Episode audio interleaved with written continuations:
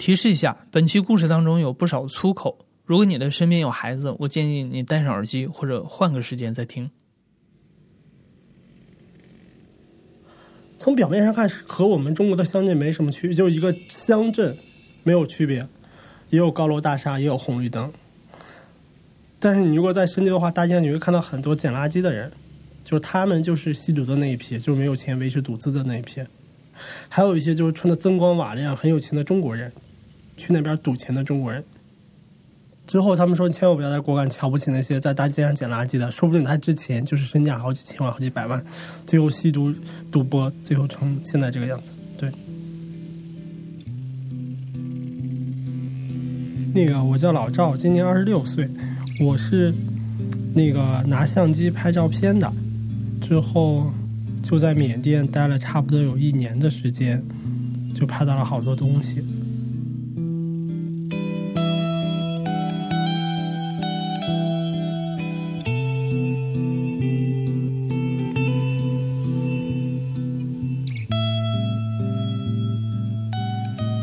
欢迎收听故事 FM，我是艾哲，一个收集故事的人。在这里，我们用你的声音讲述你的故事。每周一、三、五，咱们不见不散。老赵是一个摄影师，一年多以前，他受朋友的邀请，从云南出发去了缅甸，在边境线上的各个城镇辗转拍摄。去年十二月，他抵达了缅甸的果敢。有人把果敢称为是开满鲜花的棺材，这里位于著名的金三角。种了上百年的鸦片，海洛因和冰毒在小卖店里司空见惯，而它的售价仅仅是在中国的二十分之一。在二零零五年，果敢政府开始推动禁毒政策，种植鸦片不再被视为合法行为，毒品也转为半公开售卖。从此，公开合法的博彩业成了当地的经济支柱，数十家赌场拔地而起，吸引了大量的中国游客前往。很多人散尽家财，毒瘾缠身，再也没有回来过。老赵听说过果敢，也看过《湄公河行动》之类的缉毒电影，但去了果敢以后，那里的一切还是超出了他的想象。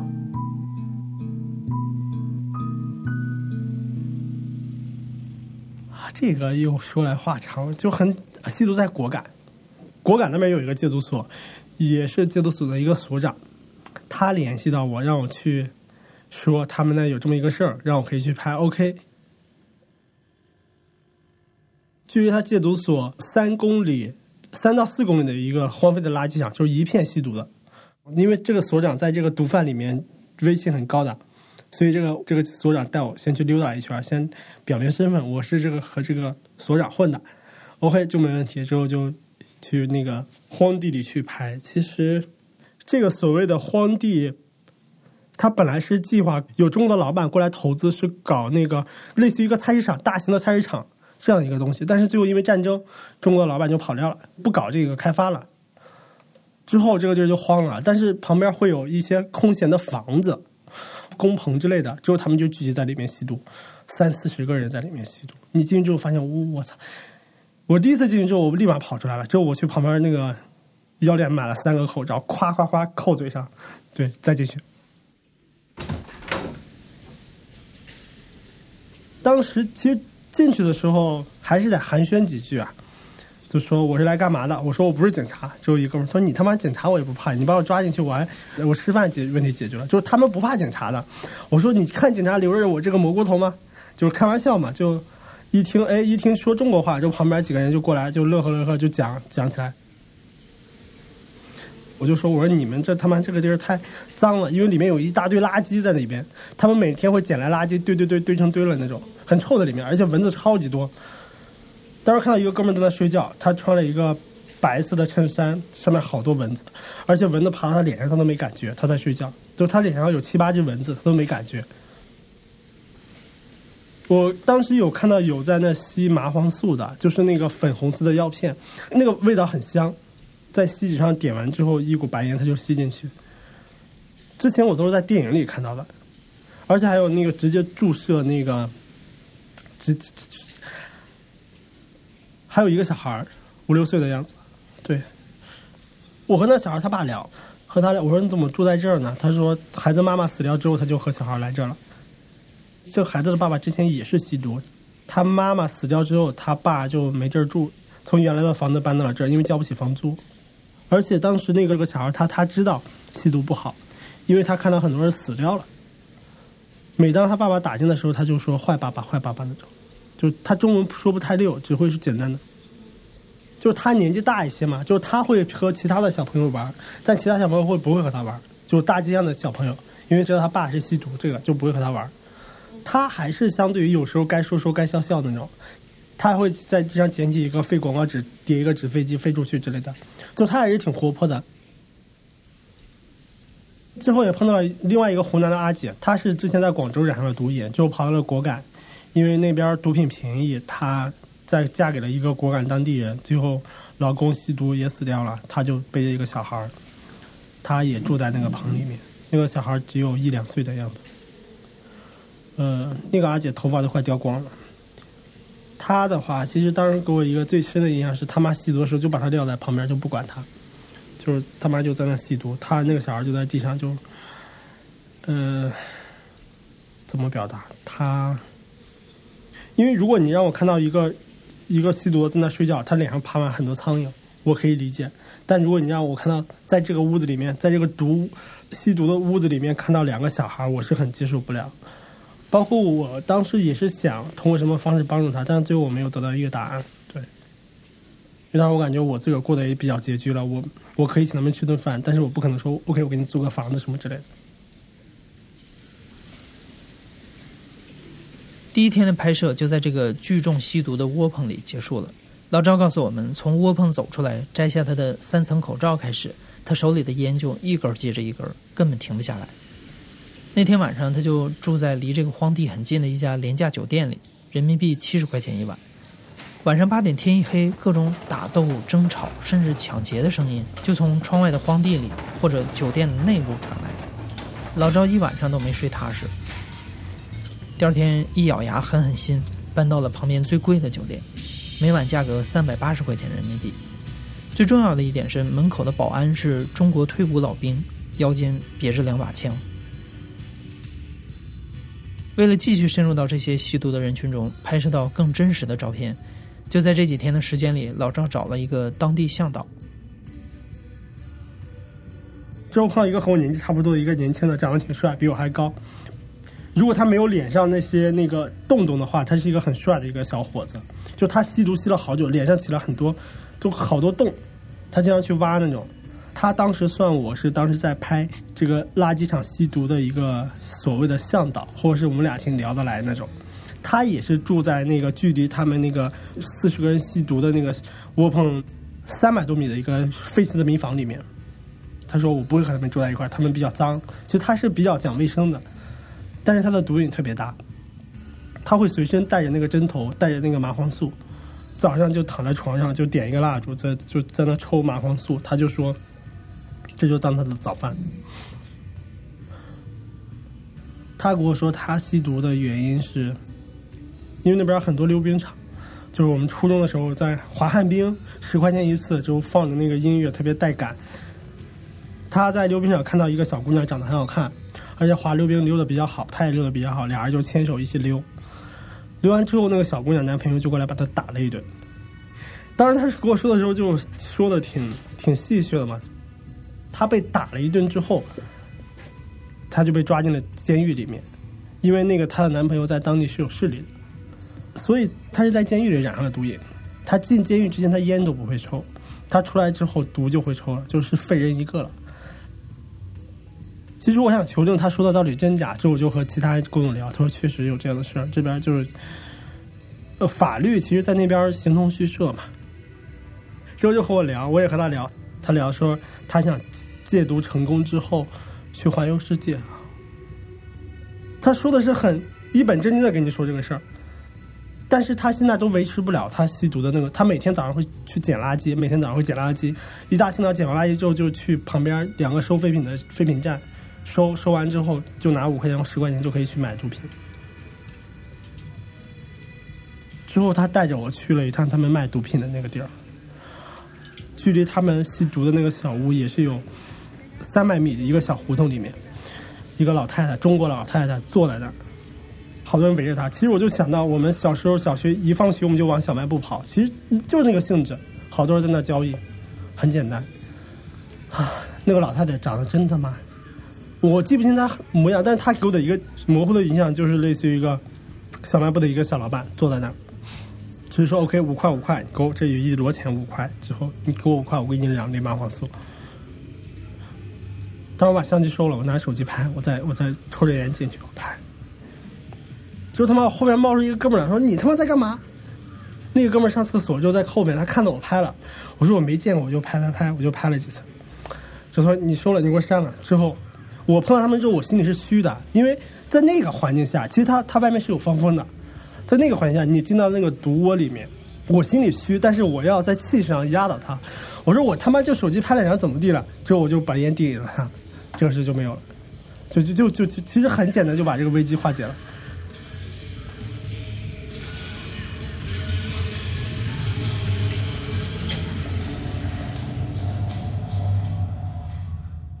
那群人，我不敢说他们是完全放弃，但是我没有看到任何希望。包括那两个小孩其实也没有，我找不到任何希望在里面。啊，那哥们儿确实是一本正经的说，他戒毒之后回趟家，回趟家之后要去环游世界。但我感觉他根本就没有条件去环游，他现在买毒品的钱都没有，他靠捡垃圾为生。嗯，啊，改改变不了，对，改变不了，一点办法都没有。包括拍完之后，我们同学回到北京之后，我们同学都说：“说你为什么把这两个人救出来呢？”你就眼睁睁看着他和他爸妈在里边，就那个毒窝里面，确实是个毒窝。呃，我当时就问那个湖南那个妈妈，我说你死掉之后，你这个孩子怎么办呢？其实他妈妈说，小孩子那个大人都喜欢，都这个小孩就让这些毒贩轮流养就好了，肯定死不了。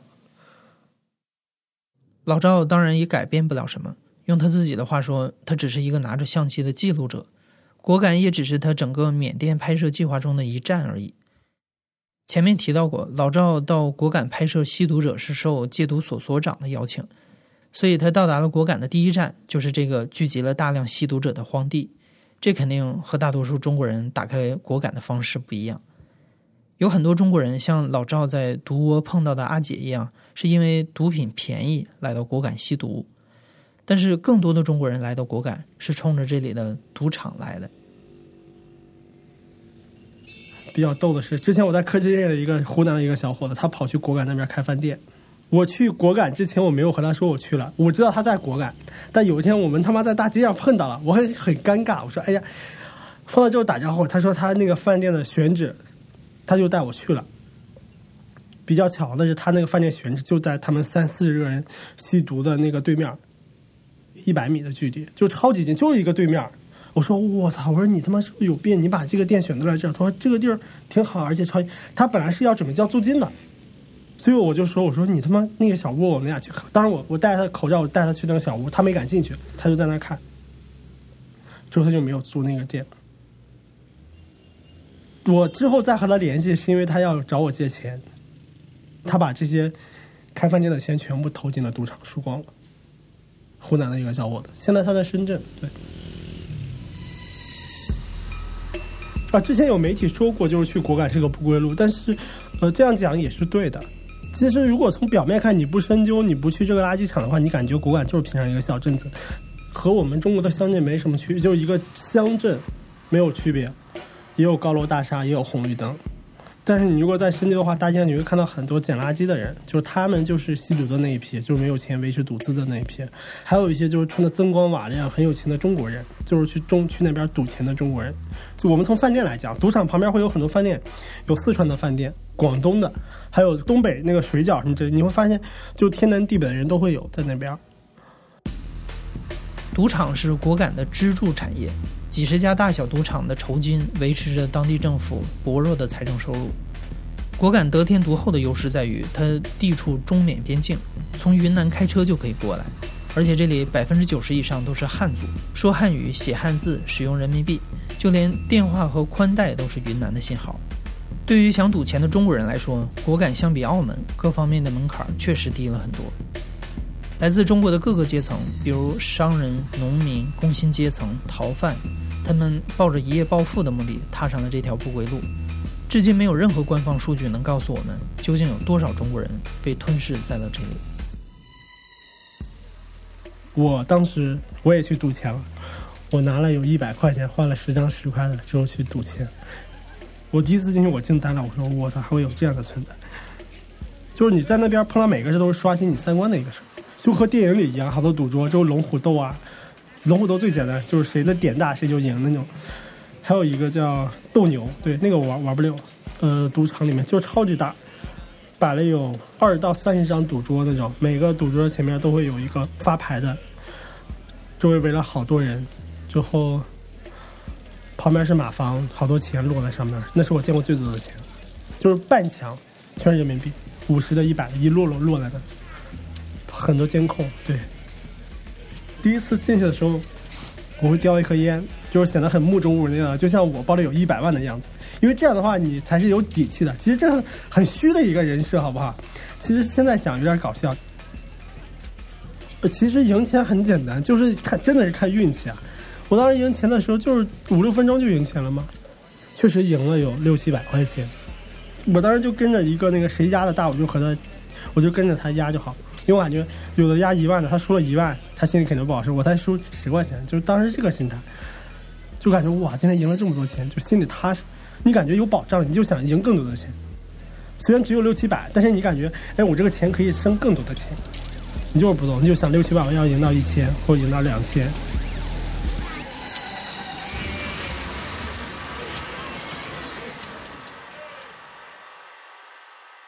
就全部输进去了。我我当时我还刻意没有拿钱包，因为我钱包装了一千多块钱，我就拿了一百块钱去。就看到支付宝和微信，我就犹豫了一下，要不要去换。最后我就迈开腿往前走，因为我说我不想，我我只是说体验一把到底什么感觉。所以我在想，不行，我他妈再输的话，我就没钱拍摄了。所以就输了六七百进去了。之后我之后就再也没去过了。我们在电影上看的赌神，我们都以为赌钱的都是有钱人，但是你会发现在赌场里。各种各样的人都会有，而且有长得很斯文的，长得很像老师，长得很文静的那种，而且还有大学生，就就和我年纪差不多。我怎么确定是大学生？因为我当时和他们聊，他说这一个刚毕业过来，来来这边耍钱。也有长得像邻家大姐的那种。其实整个赌场形形色色的人都会有。呃，当时我印象比较深的是有一个人认出了我。因为之前凤凰卫视关于呃凤凰卫视有一个我的报道就讲明北的，他认他说哎你是不是赵明？我是我第一反应是我他妈是不是被露馅了？我来这边拍摄之后，我第一反应是害怕，第二反应他来一握手一笑，哎就没事了。就他和我聊天，北方人，他瞒着他媳妇儿说要去深圳做生意，最后去到那边赌钱，而且交了一个缅甸的女朋友。他说我来这边赌钱，我好不容易来一次国外，我要交一个进口的女朋友。那个女朋友就是他在赌场认识的一个发牌的一个，当时他说：“他说我在赌场没有真正的朋友，所以他就什么，他也是比较那种比较健谈的那种，因为都是北方人。就他就带我认识了一个在去赌钱的一个公务员，现在已经离职了，之前公务员身份，而且他是他们那个县城第一第一辆买玛莎拉蒂的人，当时风光到这种程度，这个公务员现在妻离子散，他就给我讲起来他当年的那些辉煌的那些历史，超级辉煌的。”当公务员，他那一年，他本来是被委派到果敢那个地儿做城区规划。之后，他局长当时赌钱，那一晚上，他只是作为一个刚毕业、一个小小的基层公务员，看到他局长在那耍钱，之后他也跟着局长压。那一晚上，他赢了六千多块钱，他拿了八百多块钱，赢了六千多，所以他就慢慢疯狂赌钱，赌钱，赌钱。最后，他当时有钱的时候也是到一到两千万之间，就开了一个信贷公司。最后，现在是什么都没有了，一身屁股债。他给我讲到一个事儿是说，他现在负债两千多万，应该是。当时说他想过自杀，因为欠了钱太多，他回不了家。他站在楼上往下跳的时候，他说，能把别人杀死的人勇气特别大，他说能自杀的人勇气更大，所以他就没有自杀，他他害怕。就放弃了。在我当时问他对以后的一个打算，他就说他准备东山再起。他说，之前是拿钱来赌，现在就是拿命当赌注去赌。他当时说他有一个哥们儿在那个另外一个地方是做毒品生意的，他想去那做毒品。我说你做毒品，这他妈是害人的生意啊！他说他只负责制毒，不运毒。他其实就想搏一把。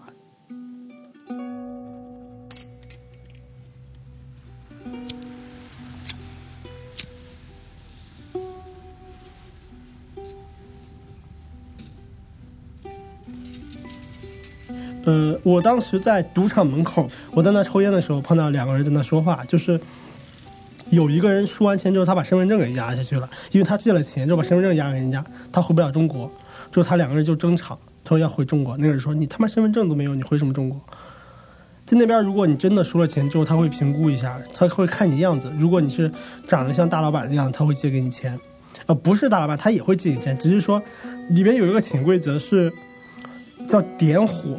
比如这个赌桌上有十个赌客在这赌钱，其实里面点火的应该有七八个，其实真赌钱只有一个。他会制造一个假象，说你是赢钱，但其实是全部是输钱的。对，点火的话，他会会选择一些长得比较像老板的样子。因为我当时碰到一个哥们儿，我我也不说他具体哪的人了，他真的是长得挺高，一米八多，而且挺帅，扎着个外腰，夹着个皮包，他给人的第一印象绝对是个大老板，而且很有修养的大老板。那是我白天见他，我晚上见他的时候就另外一个景色。他被关在一个房间里面，那个是一个酒店，两标间两张床，他睡这张床，另外两张床睡了两个年轻人，就看着他不让他跑。他是欠了高利贷的，每天二十四小时会跟着他，不管他干嘛。晚上我我们去看他，因为我们知道他被关了，所以我们跟着那个他所有的朋友去那地儿看他。他当时说。那边打人的话，会拿我们那个充电的数据线的那一头，就是 USB 插口那一头，他会拧成一个条，拿有插口的那条打人，就是抽，他只要抽一下你后背就有一个洞，抽一下后背就有一个洞，那样打。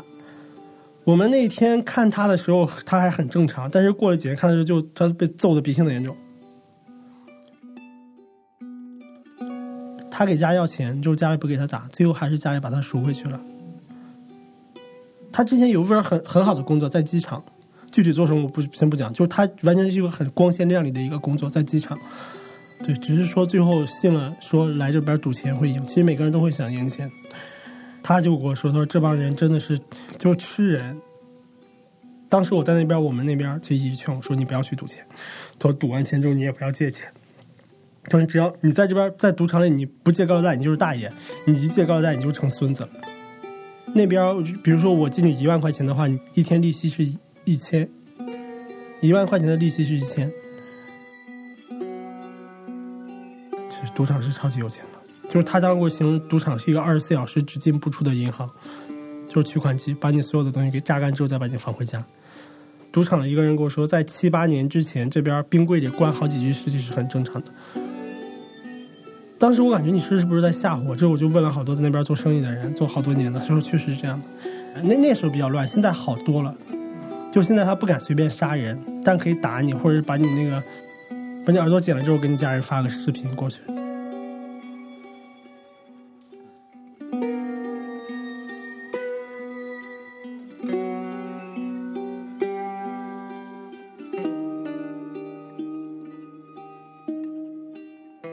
之前我看那个《湄公河行动》，我没有任何感觉，但是我他妈去了之后，我发现我操！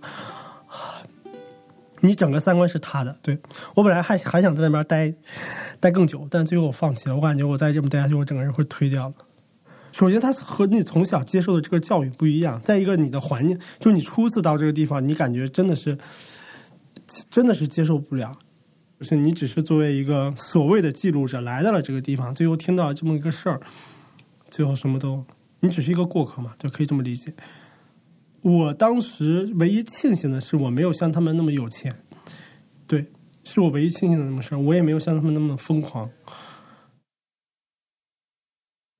你说我对钱不心动吗？我也是心动啊，因为，对啊，那个钱确实，但是我看到那么多人，那那个赌场里那些人的时候，发现，钱真的是一把双刃剑嘛。你说能开玛莎拉蒂啊，那多么气派的一个事儿啊！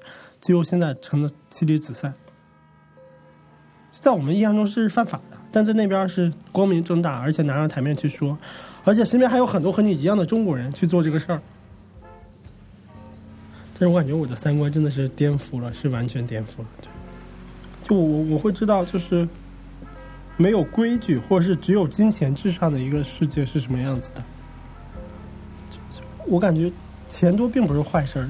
我之前一一直以为有钱特别好，有钱人开着个大奔驰，开着大包，特别拉风。但是我到那边发现之后，如果为什么有一部分有钱人会是这个样子的？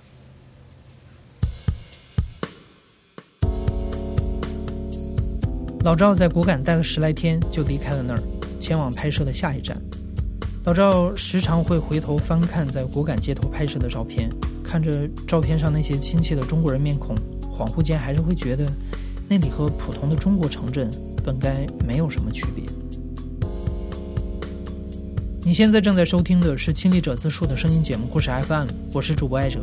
本期节目由梁科制作，声音设计彭涵。感谢你的收听，咱们下期再见。